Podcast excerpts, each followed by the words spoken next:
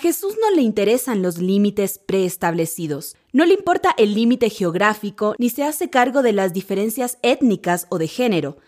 Nada le impide hablar a plena luz del día con esta mujer extranjera.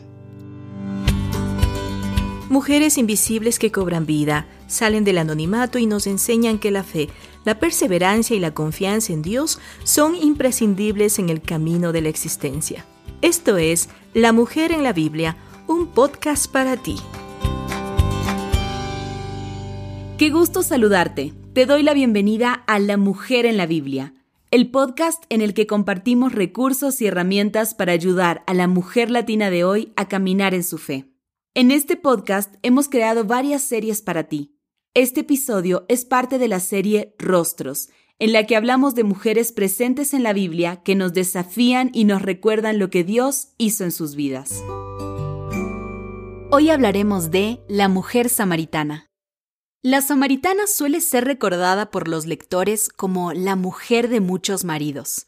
Sin embargo, su vida privada es un detalle, casi una excusa que le permite a Jesús entablar con ella un diálogo de potente contenido teológico. El relato comienza diciendo que a Jesús le era necesario pasar por Samaria para ir a Galilea. La verdad es que existían otros caminos que usaba la mayoría de los judíos para evitar cualquier contacto con los samaritanos. Así que esa idea de necesidad no era geográfica, sino más bien ministerial. Es decir, Jesús tenía que pasar por allí por razones espirituales. A partir de aquí, el texto plantea una serie de caída de los límites. A Jesús no le interesan los límites preestablecidos, no le importa el límite geográfico ni se hace cargo de las diferencias étnicas o de género. Nada le impide hablar a plena luz del día con esta mujer extranjera. Él mismo empieza la conversación con lo que aparenta ser un pedido muy simple. Dame de beber. La mujer responde sorprendida, pues no comprende cómo un hombre judío le pide agua a ella, una mujer samaritana. La respuesta de Jesús permite inferir a partir del repetido uso de pronombres de segunda persona que es a ella en particular a quien va dirigido este don, este regalo que Dios tiene reservado. La mujer no comprende el simbolismo que encierra la respuesta de Jesús. Sin embargo, ya no lo ve como un judío, sino que ahora es Señor. Jesús continúa explicando y aunque la samaritana sigue sin comprender a cabalidad, por lo menos reconoce su necesidad. En ese momento se invierten los roles del inicio del relato. Ahora no es ella quien da, sino quien pide agua. En el versículo 18, Jesús demuestra que conoce la vida personal de la samaritana. Sabe cuántos maridos ha tenido, pero no menciona la causa de sus diversos matrimonios. Tampoco se dice si era viuda o si debió padecer el repudio de sus esposos. No debemos olvidar que el pedido de divorcio era privilegio masculino.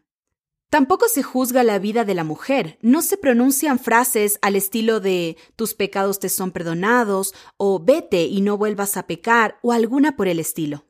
El penetrante conocimiento de Jesús le permite a la samaritana darse cuenta de que no está frente a un hombre cualquiera y por eso dice, Señor, me parece que tú eres profeta. Este reconocimiento, a su vez, lleva la conversación hacia temas teológicos, en especial aquel que, entre otros, dividía a judíos de samaritanos, el lugar de adoración. Jesús deja en claro que también esa es una barrera que no lo limita, porque Dios no se circunscribe a una ubicación geográfica, Él necesita adoradores en espíritu y en verdad. Finalmente, el versículo 26 descubre la mayor verdad que la samaritana pudiera oír. Por primera vez en el cuarto Evangelio, Jesús pronuncia el inconmensurable yo soy. Como no podría ser de otro modo, la frase produce su resultado. La mujer deja su cántaro y corre a compartir la buena nueva con sus conciudadanos. Así como los discípulos varones dejaron la red de pesca para ir con Jesús a pescar hombres, Del mismo modo, la samaritana dejó su cántaro que solo podía contener agua del pozo para convertirse en una transmisora de la verdad revelada del agua de vida eterna. Se transforma así en la primera predicadora en tierra samaritana. Muchos creyeron en Jesús a partir de su testimonio. Muchos más creyeron al oír a Jesús en persona, porque nada se compara con su propia palabra.